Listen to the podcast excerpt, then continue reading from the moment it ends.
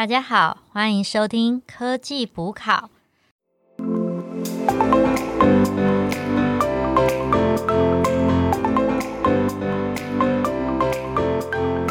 持人 Anna，我是主持人的西亚，我是主持人 Alan。今天这一集是第六集，然后我们要接续上次关于平台品牌的一些讨论。那这一集的话，我们来着重讨论说内容品牌的部分。那内容品牌的部分的话，嗯，上一集阿丽莎有跟就是我们讲到说，平台品牌上面其实品牌众多嘛，但是你不止在多边的关系上面啊，必须多做琢磨，然后看一下哪边是利润可以拿到。但是你如果要脱颖而出的话，那你一定要去规划你里面的内容。那这个就是内容品牌行销的部分。其实我觉得，特别是在现在这个时代，就像我们讲到的，因为人手都是智慧型手机，然后四 G、五 G 很方便，所以呢，让大家的注意力都是很多时间都是放在就是可能是社群平台或者一些可能比如说串流平台上，比如说可能 YouTube 啊，或者是 Facebook 或者是 Line 上面。所以相对来讲，要如何做到说抓住我们的注意力，去变得说现在是很蛮多人在讨论的一个行销的一种大本营。感觉，所以我觉得其实这方面本身就有很多可能内容形象可以琢磨的地方。那我觉得这本书还蛮有意思的，它其实里面它特别有讲到说关于内容品牌行销，他觉得应该要注意些什么。那他特别就介绍了 AIDI 的行销观念是原本以前旧时代下的产物。简单讲一下，A 就是 attention，就是说你当你注意到品牌的时候。你可能是透过一些 Google 的关键字、Facebook 贴文，或者是你在 YouTube 影片上面看到，就是你在街头上的传单，然后它引起了你的注意。那 I 的话就代表 A I D I 嘛，I 是 interest，就是兴趣嘛，因为你就接触很多次啊。那你可能在不同的广告，例如说像 Google Display Network GDN 的在行销，或者是同样管道的广告。一直碰到，然后你就有兴趣了。当你有兴趣了之后，你有一个很强的 desire，第然后你就开始做行动 action。但是我是觉得，其实在这近五年来，时代上面已经有些改变了。所以我这边想补充一下，更广为流行的一些消费者行为模式是 AISAS。它一在于就是说，现在的消费者已经不是被动去接收那些广告讯息嘛。当他有兴趣的时候，他就会就去 search。然后去看一些 social media，他自己去找一些资料，找完资料之后，他很心动，他就会去下 action。然后买完之后，他甚至觉得很棒，他还会 share 分享一些内容。想问大家说，哎，这两个 AIDI、AISAS，你们都有听过吗？但是我觉得他其实就是。变成说，我们再去分析说，可能以消费者的眼光来讲，如何透过从 awareness 知道了这些可能想要投放什么内容，直接吃到实际消费的一些转化的之后的一个过程。刚刚讲的有点快，Alan，你可以就是复述一下，考考你 A I S A S 各代表什么意思吗？你就跟我们讲单字 A I S A S 哦。对啊，A I D A 我觉得比较旧了，所以就想说就讲 A I S A S。AI 是相同的嘛？就是 attention 跟 interest。对，就是说，其实我们关注到一个东西被吸引的，然后多次触及了，产生兴趣。那再来 SAS 就是我们会去 search，直接去网站，可能 Facebook 或是 Google 去找相关资料。那 A 的话就是 action，收完之后内心有一番波折，最后决定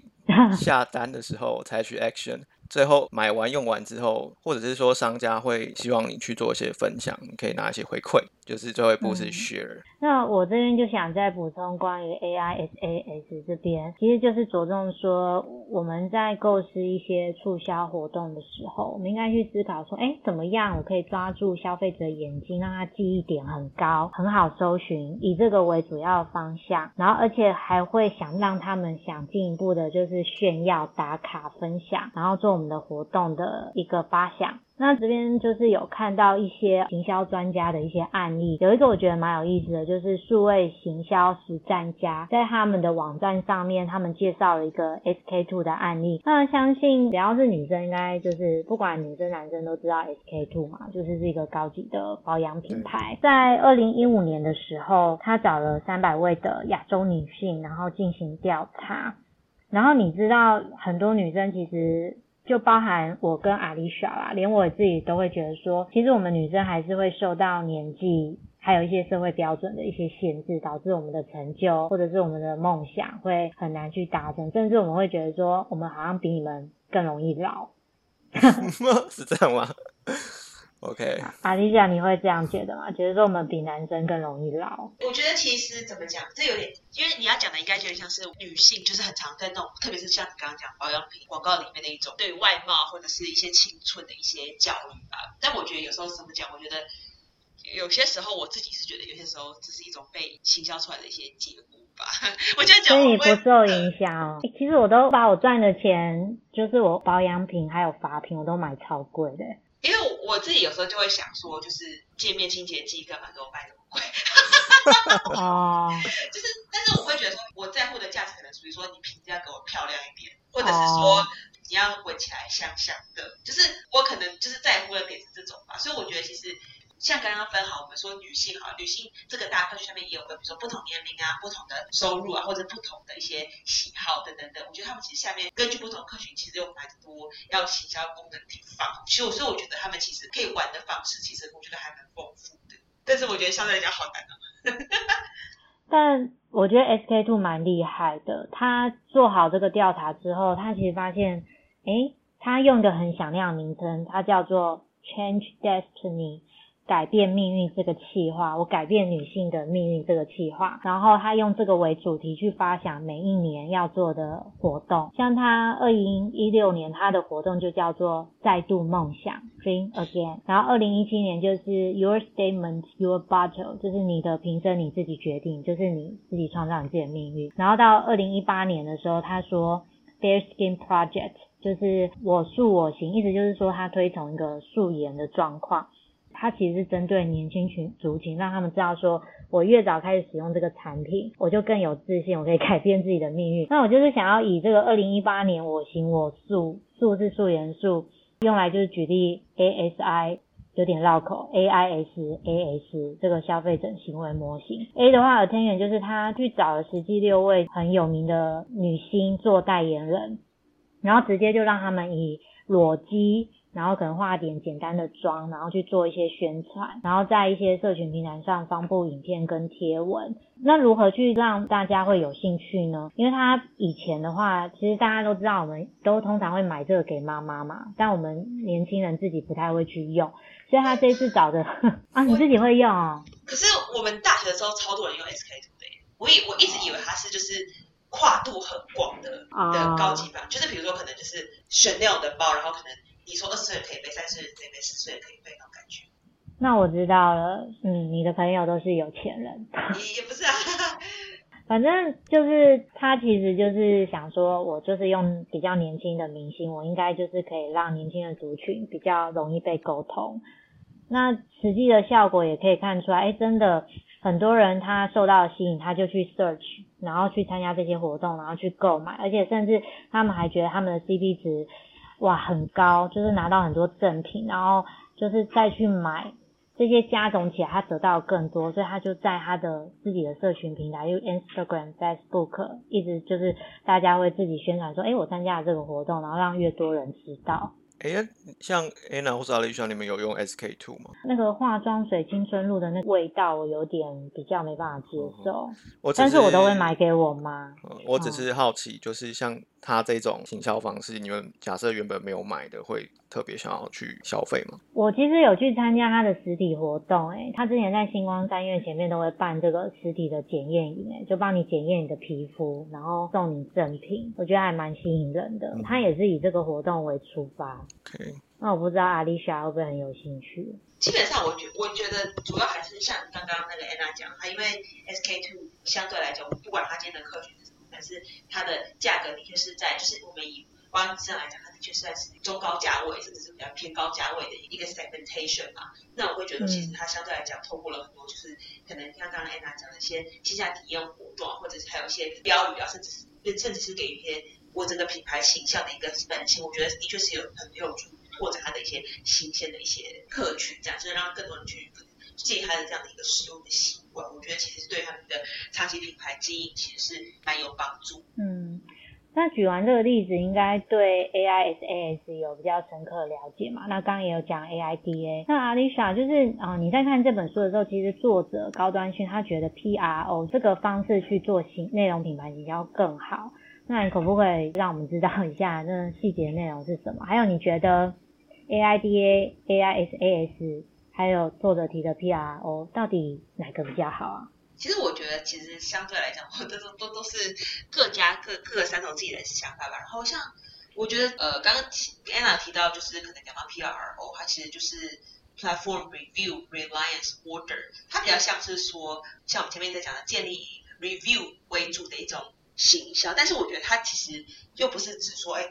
就是讲到 Review 的问题。我觉得它更强调的是一种可能客户体验跟就是回馈的 A 的一种双向的一些机制吧。比如假设我现在是一个化妆小白哈，我们今天就一再举化妆例子，化妆小白好了，然后我可能我想要学化妆，但我什么都不知道，然后我可能以往就是可能去屈臣氏看一些有名的大牌子，然后我就可能那我反正大牌子嘛，我就应该不会有问题吧，我就买了。可是我觉得以现在这个年代，我觉得更多是可能是能看一下。抖音啊，或者是看一些 in IG 上面的一些美妆达人的一些回馈，即使是叶配也好，反正就是会去看参考一下他们的说法。其实我觉得它就是有一种可能从信任某一种程度的大品牌啊，或者是大既既往的一些某些机构也好，那一直到说可能我更去信任、更容易接触到一些个人，比如说我可能是邻家的亲戚，或者是像我刚刚讲的网红因为这种这些人感觉是跟我们一样，比较像是说是以消费者的角度在使用这些产品，那所以现在讲可能。我们也会对他的一些推荐可能会感到比较有兴趣，比较不会有那么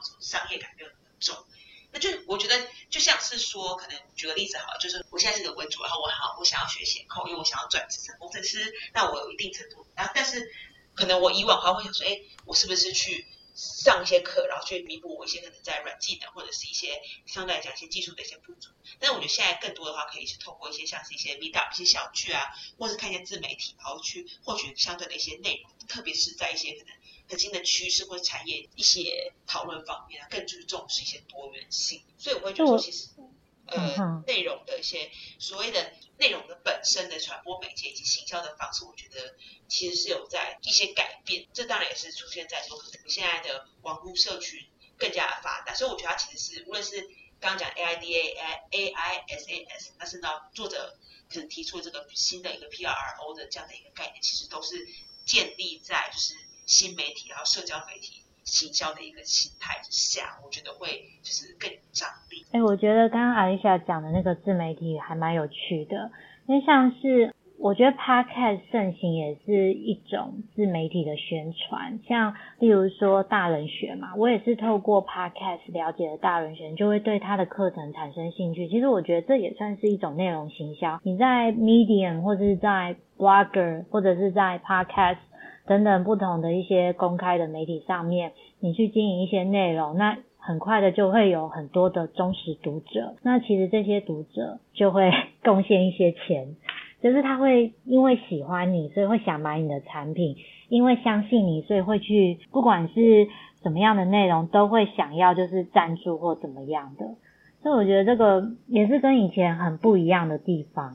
而且其实，我觉得这也是可以像刚刚讲的一些网红的业配啊，或者其实我觉得也是形成了另外一种商业模式。其实我觉得这个东西，虽然说可能有些人会很讨厌说啊，我喜欢的网红接了很多业配这样，但是其实我觉得怎么讲，呃，就是因为你对网红有信赖，所以相对来讲，他可以推荐东西，其实某种程度来讲也是让消费者可以享受到更好的产品。我觉得这个也是一种互惠互利。哎，所以刚那个不管是。AIDA 或是 AISAS，S 的 share 或者是最新的 PRO 的 R 的这个 review 都是背上那个网络评价，是啊，啊或又或者是说阿丽莎刚刚提的那个自媒体的兴起，就是大家都会接触一个新事物，都会想要去网络上找找看有没有。其他人有类似的经验，避免自己踩到雷。那我就会觉得说，因为前面讲这么多化妆品，我想比较实际，讲这么多化妆品，大家比较实际生活化的应用应该是吃吧？对，所以在以前，大家应该可以想象，就是比如说十年前，我们想要找一家餐厅，它值不值得去光顾，可能是平常会先观察里面的用餐的人数，或者是说它每次经过有没有人在排队，有人在排队，我才敢进去买。我我永远都怕我会成为第一个顾客，吃老鼠。对，哎吃的吃到一间地雷。对，那可哦、我我是是会做超多功课的，对啊就连 Uber Eat 我也看了半小时。如如果对，四点八跟四点七比来比去。如果礼拜一到礼拜五我每天经过那间店都没有人，我可能不太敢进去。但是假设备上这种情况下，我去看他网络上的评价，比如说我点开 Google Map，我发现哦，它还有四颗星诶，那或许我还是会想要尝试看看。所以以这个最亲身的例子来说，其实评论在这个大数据的时代是很重要的。对业者啊，就是那些做内容品牌的人，其实书里面他是建议，就是大家绝对可以把网络评价列为管理品牌的一个 KPI。我怎么把本来比如说 Google Maps 评分只有两颗星救起来，变成四点五颗星之类的？现在突然讲，突然话其实我觉得聊到黑暗的时。对，我觉得真的蛮中肯的啊，就是你你评价管理的好，其实才会有更多人想要买你的产品或者去你的餐厅，对，大家都是在看评价的。另外就是相对于业者，就是我们消费的人啊，就是大家也要养成一个习惯，就是审慎的去参考那些评价，好好的检查一下那个评价是不是好像是机器人写的，还是说大家说什么加一赞赞赞赞赞，对对，都是不是都写的很像？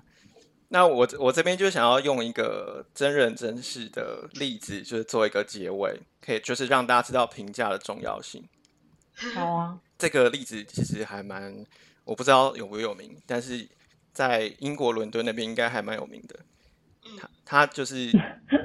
怎么讲？他是一家不存在的餐厅，然后开店的那个人呢，他其实是一个媒体工作者，叫 Butler。嗯，他用就是短短半年，把这间餐厅从 Trip Advisor 最就是从一万八千一百九十名冲上第一名，只花了半年的时间。那还蛮强的对大理行销大师。大家应该会很好奇他是怎么做到的嘛？那这间餐厅其实大家现在去网络上都还找得到，它叫达利奇的棚屋，The Shade at Dulwich。那达利奇就是在英国伦敦的南部。嗯，那但其实这一间餐厅的地址是作者 Butler 的住所，然后从头到尾这间餐厅其实根本就不存在。这是某一种社会实验吗？就是说，对他超哦超强的哦。我先讲一下起源，为什么他会想要做这个实验？缘由就是他其实一开始有帮某些评论网站去写假评论，那他发现就是呃这么多评论是假的，但是唯一不能造假的是那间餐厅的本体啊，他就在反思说，那我有没有可能连餐厅的本体都是假的呢？所以就研发了这个实验。不错，那他一开始第一步要怎么做？第一步他必须先在那个 Trade Advisor 注册嘛。嗯那他注册会先要有一个电话，他就是先注册一支电话，然后第二步他需要一个网站嘛，让大家知道他卖什么。这个就比较简单了吧？就是加一个站，买买一个那个对网址就好了。那这个最屌的就是他连官网上的食物都是假的，比如说他拍照的那个吧，对他的那个前菜是那个炸洋葱，那你知道他他用什么做那个洋葱吗？粘土嘛，不是，他是用那个厕所的清洁锭，就是我们要冲马桶，不是会丢一颗蓝蓝的东西吗？对，就是他是用类似那个，在英国那边买是一个全部是白色的圆柱状的一个清洁块，然后他在那个清洁块上面撒蜂蜜，这样我以后吃那个洋葱圈会有阴影，你知道吗？对，这样我都会觉得说会不会吃到清洁剂？对，超其实还还蛮逼真的，大家可以去搜那个达利奇的这家餐厅，然表示修图后能力也蛮强的，它其实没什么修图、欸，真真的蛮厉害的。然？后对，然后他也有在那个 YouTube 有影片，大家可以去看。嗯，那另外嗯主菜是猪脚，你们觉得他是用什么做猪脚？鞋子呢？不是，他是用自己的脚踝。好恶心哦！这以后我怎么面对主角？他那张照片其实就是你点进他餐厅官网的第一张照片，那映入眼帘的就是一盘猪脚嘛，上面有一颗蛋，然后那颗蛋是放在猪脚的上面。那他是用自己的脚踝的大概可能三分之一的部分去拍，所以看起来并没有看到主角本体，但是就是有一个肉肉色的食物在那边。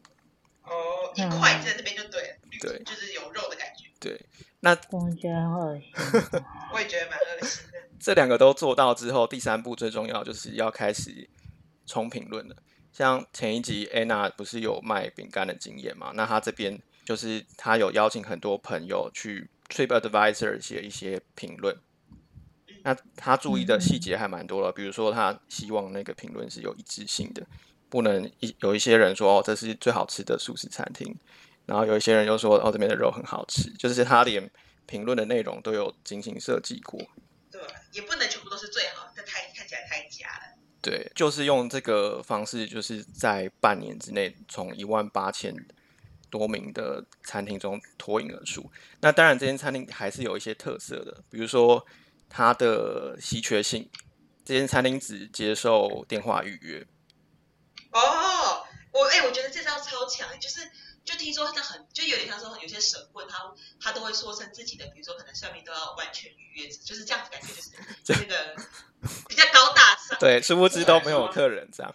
对，那那你知道最屌的是，他大概经营了一个月，开始有人打电话嘛？那他就是电话跟他的客户说：“哦，不好意思，那个你要的时段都没有了，在接下来的六个月全部都是预约都是满的。还有欲拒还迎哦。”对然后就是越后面啊，他收到的那个预约数越来越多。反正 SOP 就是电话来了，然后就跟他说：“那个你要的时段已经被约满了。”故意的就装一个就是好像很高级的感觉，对，永远都约不到的感觉。那第二个，它的特色。它塑造的是气氛。你去看他的菜单，民众是可以根据心情点餐。他的那个菜单写的是，他有六个心情，就是比如说情欲、同感、沉思。情欲是什么东西？情情欲代表的是一道菜，就是他的菜单是以心情当做主题。是壮是蛮酷。的啊。没没没有啦，就是他的名字啦。我觉得应该就是跟我那个心理测验一样乱想的。对，就是一个特色吧。嗯，那最后，其实这间餐厅是有营业的哦，但是其实只有营业一天。当他成为 TripAdvisor 排名最高的餐厅之后，他决定就是要接受民众的定位，真的营业。营业一个晚上。但是这个营业也是很厉害的营业，就是他实际就是把他家里的庭院梳妆打扮一下，然后来的宾客啊，他会请他们用布蒙住眼睛，避免他们知道他们去了哪些地方，然后带他们入座。这感觉跟现在某些餐厅也是有点像对，黑暗的体验。然后其实他确实有邀请一位专业厨师来，但是嗯，食材的成本就是只有一英镑，他就是用那些廉价食品。给客户吃。但是你知道吗？客户吃完之后，还是有人很满意，然后会说还想要再来。就是装逼啊，就是明明就吃不出来，硬要说，对，是就是说，所以说，所以说评论真的可信吗？这是一个反思。哦，对，哎，讲到这个，我突然也很想要分享一个，就是你们有听过什么叫做数据女工吗？好像有听过哎，但有点忘记在讲什么了。就是它也有点像是说，可能现在互联网时代，特别是指偶像界，然后可能追星的时候的一些怎么讲，作假的吗？哦呃，不能说完全作假，是说，比如说，你就想象说，可能我们以往可能追星的话，就是说，哎，我可能我我喜欢的一些可能歌手或者偶像的一些唱片啊，然后他可能出现在电视上我会看，然后看演唱会，类似这种这样，或者看顶多是买杂志，应该大部分人追星就是到这个地步吧，或者一些周边。可是现在很夸张，是说，呃，有些人追星的话，特别是可能在选秀活动，在像中国大陆啊，或者韩国，其实蛮多就是粉丝是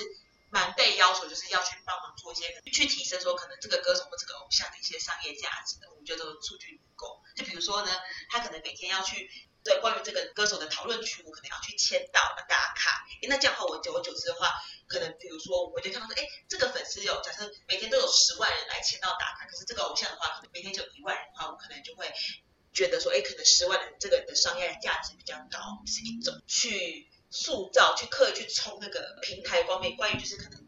呃粉丝粘着度的这种像是这种数据。那或者是说，哎，可能我就是我是一直去留言，然后可能只要偶像发了什么，比如说发了什么 post，然后我就去一直按赞、一直转发之类，我就冲那个转发数，或者冲那个赞数，或冲留言数。那或者说，可能要养一些账号，那可能当我的偶像被批评的时候，因为大家都知道，可能我们在平台留言的时候，像 Facebook 不是也会有，就是因为它不可能。每一个贴文里面每一项留言都抛出来嘛，那变的是说，一定是有可能某些账号有些可能权重关系比较重的账号，可能他的留言会比较容易露出嘛。就像大家知道文青哥嘛，嗯哼。有，就是文青哥也是，因为文青哥显然就是他可能去哪边到处去 po 文，然后相对来讲他的留言比较容易显现出来，但是我们这种阿猫狗就不会嘛。这种其实就是在讲说文青哥其实在 Facebook 这个平台，他的账号权重是比较高的。那这些偶像的粉丝们，就是他们也会去养很多这种像文青哥的账号，但是他们是用在比如说可能他们的偶像被批评或者遇到什么负面丑闻的时候，他们就会去，比如可能新闻连接或者是。批评的人下面去留言，可能就维护他的偶像，或者说去谩骂他们的敌人之类的，那就变得可以来说，可能留言区就会看看起来比较整齐划一，都是有有利于自己的偶像。这种叫做控制评论，叫控评啊，或反黑啊，或是签到之类。这其实就是现在是蛮多，至少像中国大陆蛮多的偶像跟粉丝之间的一种就是关系的一种维持吧。最近中国大陆不是有一种活动叫做清朗活动啊，其实就是要去抑制说可能太多，就可能在这种偶像或者是平台之间，因为其实。这个东西其实是平台上，然后偶像的经纪公司方，那甚至是他们代言的品牌商都有获利的部分。那唯一没有获利的就是这些辛苦所谓去打通的这些数据工。那随便的是说，他们其实需要去保保障更友善的一些网络空间，然后让不要让这些数据去影响到真正的一些使用的一些东西吧。这个我到第一次听到，我只有听过那个 Amazon 的评价可是假的，我我是没有听过连那些明星的那些留言都可以做成这样子。其实我觉得这个爱还蛮疯狂，就变成说，你如果爱一个偶像的话，他们就很希望说，哎，我的偶像可以被品牌爸爸看到，那最好是选我当什么全球代言人最好。那或者说最好是今今天现在有什么戏很厉害的电影要拍，比如说好莱坞大片，那最好是我的欧巴、我的欧尼可以，就是可以去里面掺一脚，可以去演戏。那我要怎么样赢过别人呢？因为就正常的那些 audition 的那些活动，不是粉丝可以参，那粉丝可能觉得说我自己可以参与的部分，那就是可能让更多的人知道我的欧巴的商业价值，那他就会尽力去做这件事情。然后经纪公司也乐见其成，说，哎，反正我有，反正我有这么多面前的粉丝愿意帮我做这件事情，那这样也很好哎。这样话我还不用去买评价。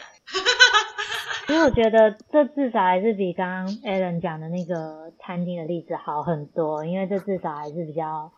真实的，比较对，他只是为爱传播，对。但是刚刚你讲那个，我觉得有点过分了。他其实